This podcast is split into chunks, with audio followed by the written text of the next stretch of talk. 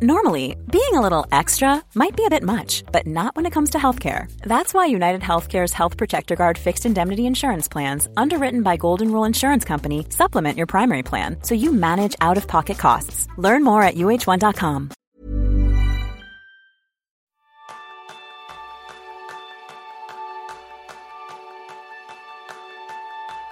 El coronavirus ha sido el factor determinante para que muchas empresas den el salto a trabajar de forma remota.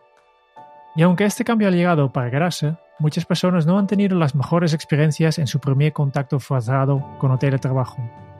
Porque aplicar cambios deprisa y corriendo, aunque sean necesarios, pocas veces traen cambios duraderos.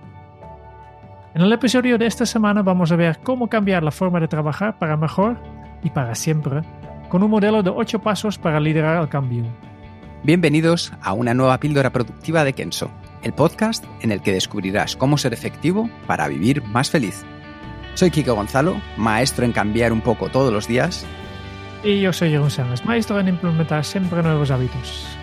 Vamos a por ello, Jerún, ¿no? Sí, sí, sí. Coronavirus. Espero que todos los oyentes están bien, están bien de salud que no os ha causado demasiados problemas, aunque algo es inevitable, ¿no? Siempre todo nuestro apoyo para vosotros y lo primero que siempre nos importa es que estéis bien, vuestra salud.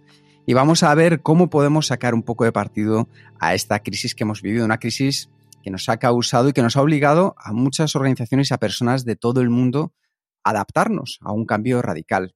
Y la medida estrella, yo creo que estaremos de acuerdo, que hemos vivido casi todos y que hemos alguno incluso sufrido en primera persona, es el salto del teletrabajo, bueno, mejor dicho, el trabajo presencial al teletrabajo, porque las empresas han adaptado el trabajo remoto en tiempo récord, ¿verdad, Jerún?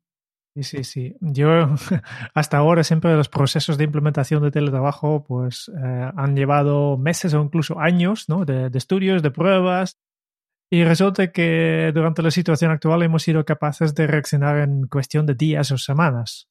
Y sí, eh, lo hemos hecho, pero la pregunta es, ¿lo hemos hecho de la manera correcta?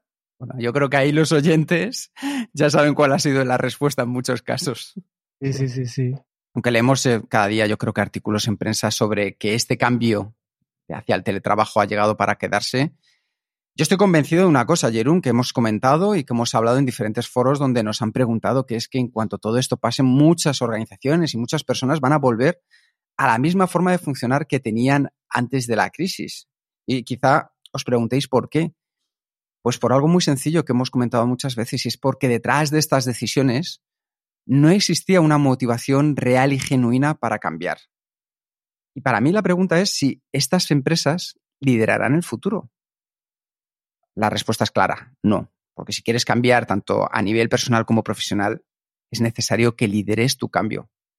Y yo creo que ese es el, primer gran paso, ¿verdad, Jerún, que vamos a tratar hoy con los oyentes, el que puedan liderar su cambio, ya sea personal, ya sea profesional, ya sea para sus equipos o para sus organizaciones. Y esto es lo que nosotros a nivel personal y, y nivel de, de Kenzo también hemos hecho, ¿no? Hemos sido capaces de convertir el problema en una oportunidad dejando de lado las consecuencias emocional de, todo lo que hemos vivido, pues para nosotros personalmente el, confinamiento ha afectado mucho al trabajo. ¿eh? Para, para, empezar, ¿no? todas las formaciones eh, presenciales se, anularon o pospusieron directamente al, al, inicio, ¿no? Y por tanto, mucho del trabajo que nosotros teníamos previsto para hacer en, en estos meses han desaparecido. Y además, directamente en las primeras horas de la crisis, pues recibimos numerosas llamadas de clientes y contactos que simplemente querían nuestra ayuda con el salto al trabajo remoto, que no es nada, nada fácil, ¿no? Y, y estas personas pues saben que nosotros llevamos años de experiencia y además nosotros en Kenzo desde el inicio del proyecto siempre hemos trabajado a distancia no tenemos oficina ni lo queremos tenerla, ¿no? No. No está en nuestros planes, no, sé, eh, nunca sabes lo que pasa en el futuro, pero no lo creo. Y así que eh, cuando empezó el confinamiento nosotros pusimos a trabajar, incluidos los fines de semana, con una sola pregunta en mente. ¿Cómo podemos ayudar a nuestros clientes, a los oyentes de podcast y seguidores del canal de YouTube durante esta época de cambio. La verdad es que os preguntamos, os escuchamos, hemos leído todo, hemos conversado con todas las personas y con vuestras aportaciones decidimos poner en primera plana los servicios del teletrabajo, algo que llevábamos haciendo durante años con empresas ayudándoles a implementarlo, con un curso online, también con asesoramiento a distancia y talleres virtuales de productividad personal. Todo ello, si os interesa, está explicado en la página kenso.es barra teletrabajo. Pero yo creo que otro cambio que implementamos durante el confinamiento fue dar mayor énfasis a los cursos online, porque al final depende mucho de nuestra actitud, el convertir las crisis o los problemas en potenciales oportunidades. Ojo, con esto no estoy diciendo que busquemos problemas, simplemente que los problemas muchas veces aparecen en la vida y en parte depende de nosotros el convertirlos en algo mejor. De hecho, nosotros desde el inicio de la situación hemos lanzado tres cursos online. Descubre tu propósito, que ya teníamos casi terminado, teletrabajo y acabamos de lanzar Domina Outlook. Y han sido un rotundo éxito, y no solo por las inscripciones, sino en especial por las palabras de agradecimiento que hemos recibido de las personas que lo han realizado. Y para nosotros os puedo asegurar, que además esta mañana lo he hablado con una persona, que no hay nada más valioso que saber que os hemos podido ayudar. Como ves, aunque nuestra forma de colaborar no ha cambiado mucho, el confinamiento sigue afectado a, la forma de trabajar con nuestros clientes y la cadena de servicios. Y en total, pues hemos liderado con el cambio. Oye, Jerón, ¿tú crees que al final vamos a mantener estos servicios cuando termine el confinamiento? Por supuesto, por supuesto. Porque tiene una motivación potente detrás y dan respuesta a necesidades reales. Y no, no son solo cosas que hemos creado para sobrevivir, yo creo que incluso hemos hecho unas cosas mejor que antes, ¿no? Este, aquí está la clave, ¿no? Aunque también yo tengo clarísimo que también nos volveremos a, impartir eh, las talleres presenciales y a trabajar codo a codo con nuestros clientes, porque este es justo lo que más nos, nos llena.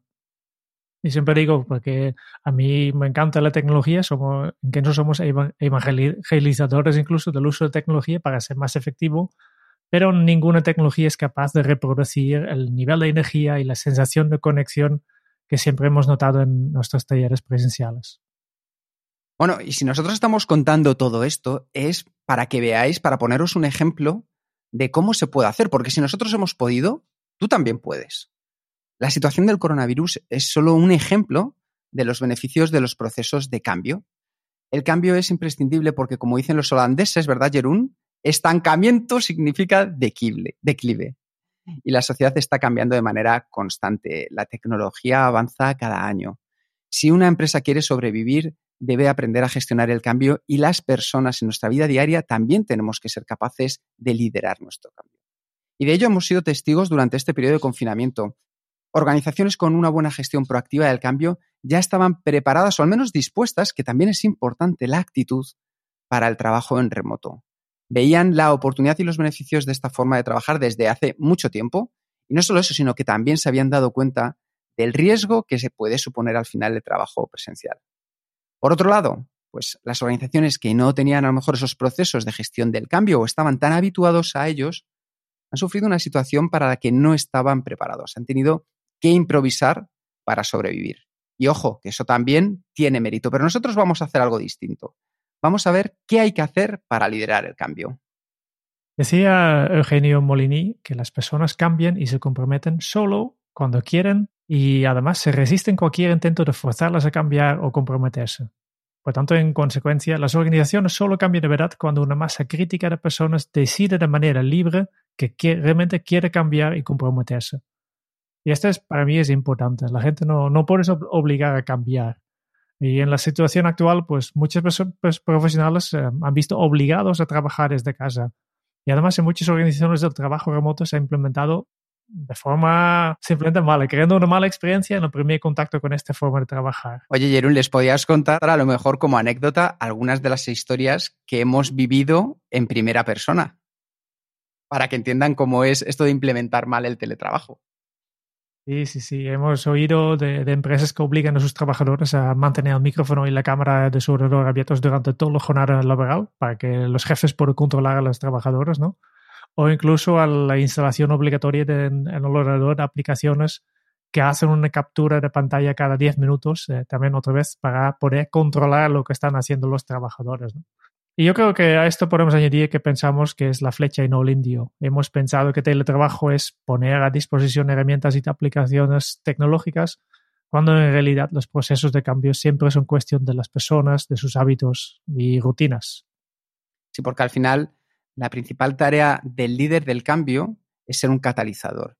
Y ojo, cuando hablamos de líder de cambio no significa ser la persona que, el jefe de un equipo, no, no. Significa que tú como miembro de tu familia puedes ser un catalizador del cambio, puedes ser la persona que aglutine ese cambio. Tú como miembro de un equipo puedes ser, aunque no seas el jefe, quien dirijas también y quien ayudes a generar ese cambio. Porque en química, un catalizador es una sustancia que disminuye la energía de activación de una reacción para que ésta se inicie con más facilidad. En cristiano, es hacerles ver la nueva vida más fácil a los demás. Les ayudas a eliminar obstáculos y facilitas el entorno necesario para teletrabajar. Y en los procesos de cambio, el catalizador se encuentra en el propósito, en la comunicación clara, en la transparencia. Hay, muchas teorías acerca de, cómo hacer el cambio, cómo, cómo implementar un cambio en, en, una organización o en una familia, ¿no? Y resulta que muchas de ellas provienen de una persona que se llama John Cotter, que es un profesor en la Escuela de Negocios de Harvard y un renombrado experto en cambios. Y Cotter presentó a su, su proceso de ocho pasos hacia el cambio en su libro El líder del cambio, eh, en inglés Leading Change, que fue publicado en el año 95 ya. Y nos gustaría repasar estos ocho pasos que puedes llevar a cabo tanto a nivel personal como profesional. Empezando con el primer paso que es establece un sentido de prioridad. Lo he cambiado un poco porque de hecho Cotter habla de sentido de urgencia, pero en Kenzo no nos gusta crear una falsa urgencia y además en la situación actual hemos visto de manera clara cómo la urgencia no siempre nos lleva a los mejores resultados, ¿no? Por tanto, nos quedamos con un sentido de prioridad.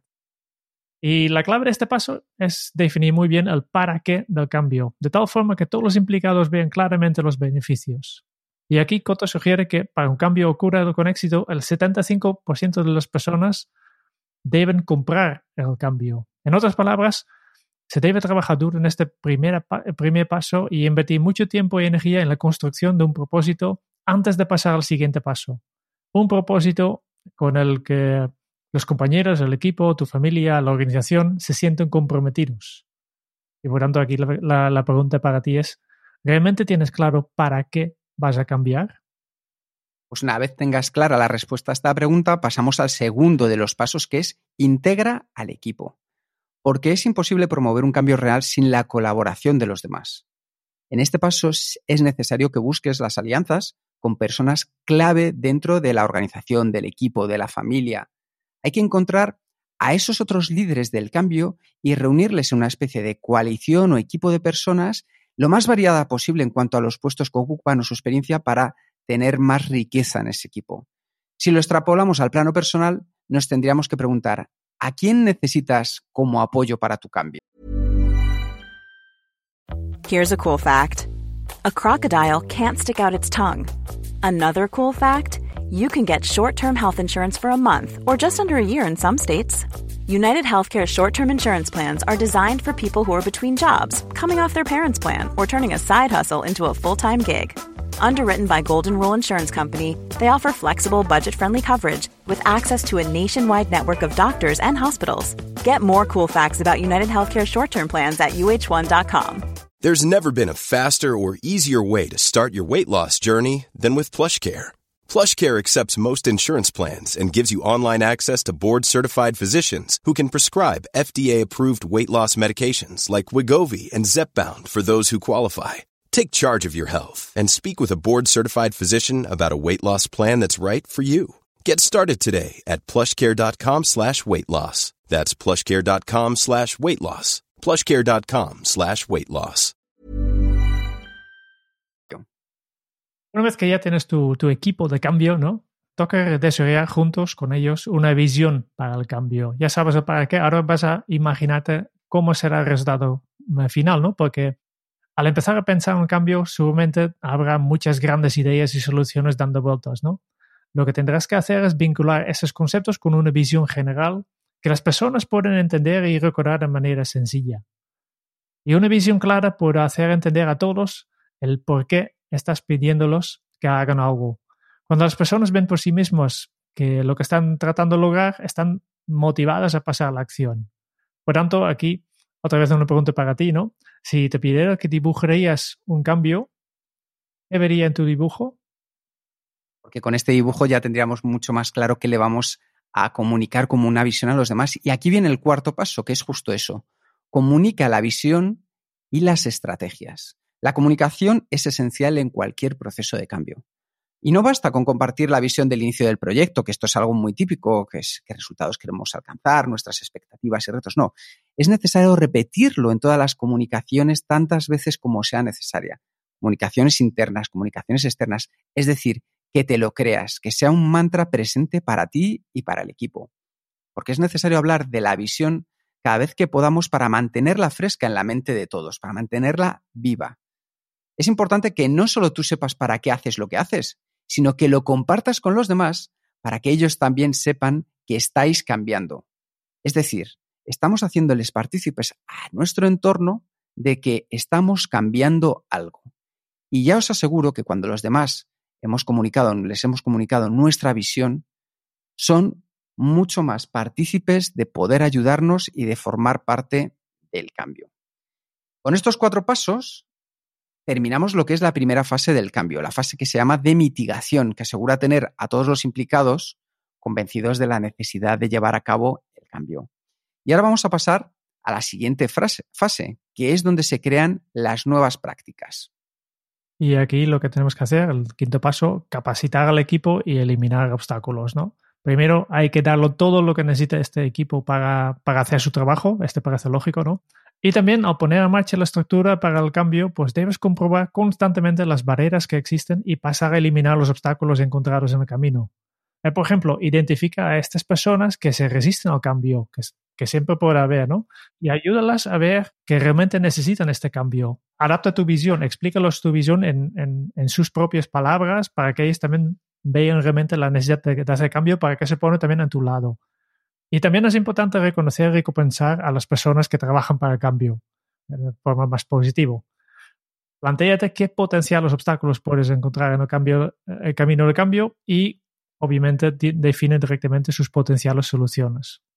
Y una vez que ya tenemos un equipo que has capacitado, has eliminado los obstáculos que te vas a encontrar en el camino, el sexto paso es que asegures los resultados a corto plazo.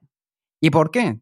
Pues te lo estarás preguntando por algo muy sencillo porque los proyectos a largo plazo o excesivamente grandes no motivan. A las personas lo que realmente les motiva es el éxito.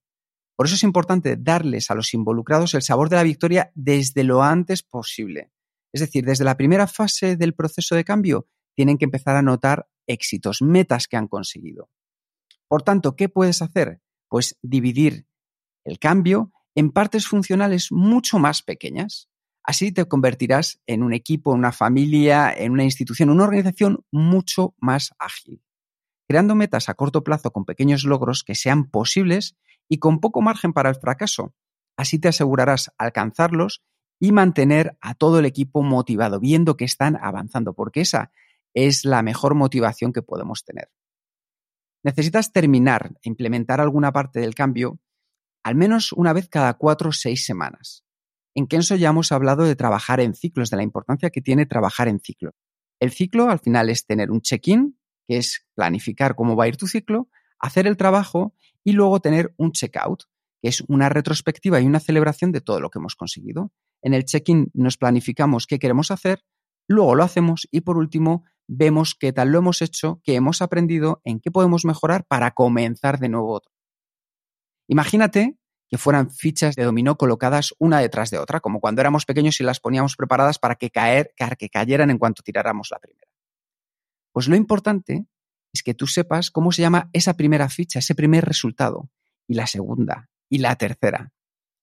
Porque si sabes cuáles son los próximos resultados, estarás más motivado al cambio. Y vamos al siguiente paso. Consolida las mejoras y sigue profundizando los cambios. En este paso vamos a aplicar otro clásico de Kenso, la mejora continua o el Kaizen. Porque cuando tú eres capaz, gracias a un sistema completamente nuevo, por ejemplo, lanzar un nuevo producto, pues está muy bien. Pero si puedes lanzar 10 productos nuevos con, con este sistema, pues esto significa que el nuevo sistema realmente funciona. Y para llegar a esta décima victoria, pues deberías seguir buscando mejoras. Porque cada victoria proporciona una oportunidad también para construir sobre lo que salió bien y determinar qué se puede mejorar. Y este es lo que haces en el checkout que, que Kika ha mencionado en el paso anterior. Pues aprende de todo y cada día y pregúntate tanto qué ha funcionado como el que no ha funcionado, porque solo así puedes obtener la mejor versión de ti mismo. Y con esto ya llegamos a la última fase del proceso de cambio, porque ya hemos implementado y vendrá la consolidación. Y la consolidación es el octavo y último punto. Y es que institucionalices los nuevos procesos, es decir, que queden marcados. Porque para lograr que cualquier cambio arraigue, este debe formar parte del núcleo de la organización. El cambio ya puede formar parte del ADN de la empresa, del equipo, de las personas. Pero para volver al ejemplo del teletrabajo, en esta fase lo que vas a hacer es pasar de ser una organización que gracias al teletrabajo ha podido sobrevivir durante el confinamiento a ser una organización donde es habitual hacer el trabajo a distancia o incluso a ser una empresa donde los equipos remotos funcionan con más efectividad que cualquier equipo presencial. Ya lo has conseguido, porque aunque ya sabes lo difícil eh, no es llegar, es mantenerte. Convierte esos nuevos hábitos en una rutina que te ayuden a consolidar a largo plazo y de manera sostenible tu cambio.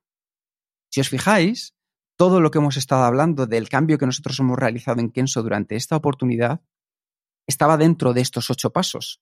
Y estos ocho pasos los podéis utilizar tanto a nivel profesional como a nivel personal en un cambio que queráis realizar en vuestra vida, ya sea un hábito, ya sea una rutina. Así que os animamos a ello con un plan de acción, ¿verdad, Jerún?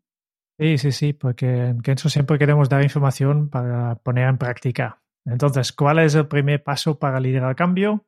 Pues seguramente si he escuchado, la respuesta ya lo conoces, que creo que es bastante obvia, aunque seguramente te va a requerir un poco de tiempo de calidad para implementarlo. El primer paso es encontrar un propósito, un para qué, y convertirlo en una visión para comunicarlo de manera que inspire. Este sería el, principio. Y como siempre, la calidad de tus pensamientos depende de la calidad de las preguntas que te haces. Y hay muchas preguntas que te puedes hacer sobre los procesos de cambio, ¿no?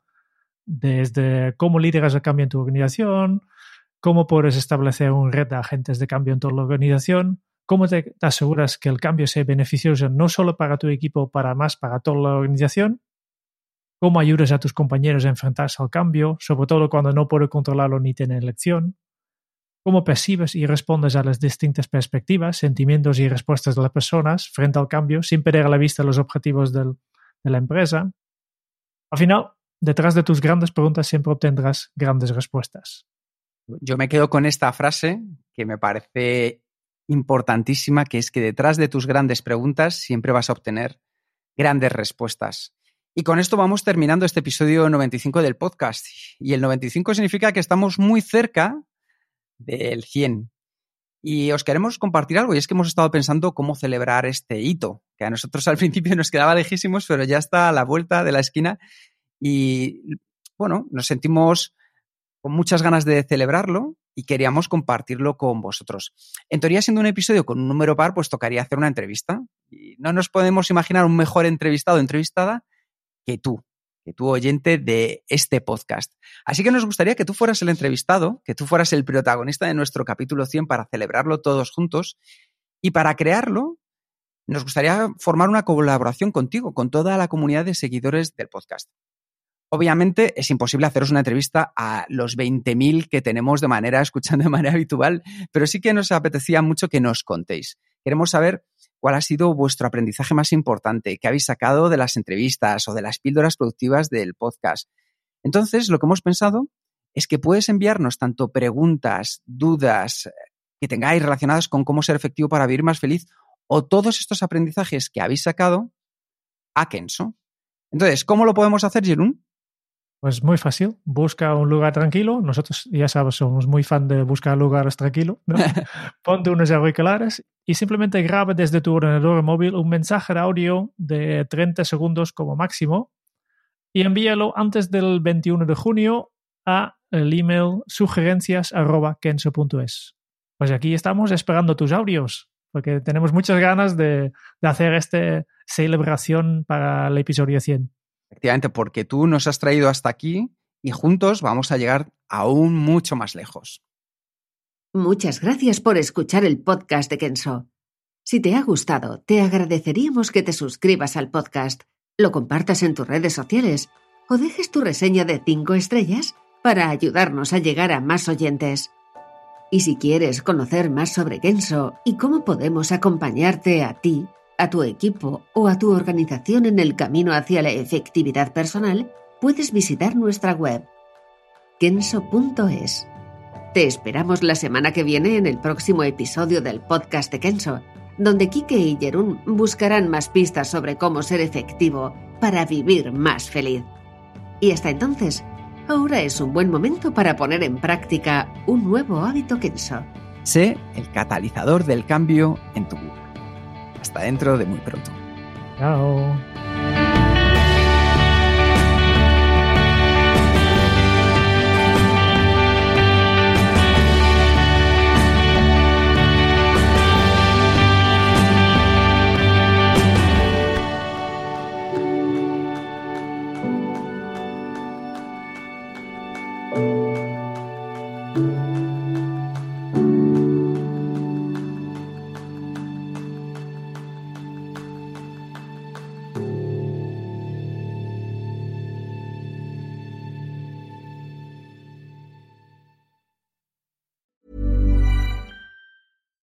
Normally, being a little extra can be a bit much, but when it comes to healthcare, it pays to be extra. And United Healthcare makes it easy with Health Protector Guard fixed indemnity insurance plans. Underwritten by Golden Rule Insurance Company, they supplement your primary plan, helping you manage out of pocket costs without the usual requirements and restrictions like deductibles and enrollment periods. So when it comes to covering your medical bills, you can feel good about being a little extra. Visit uh1.com to find the Health Protector Guard plan for you.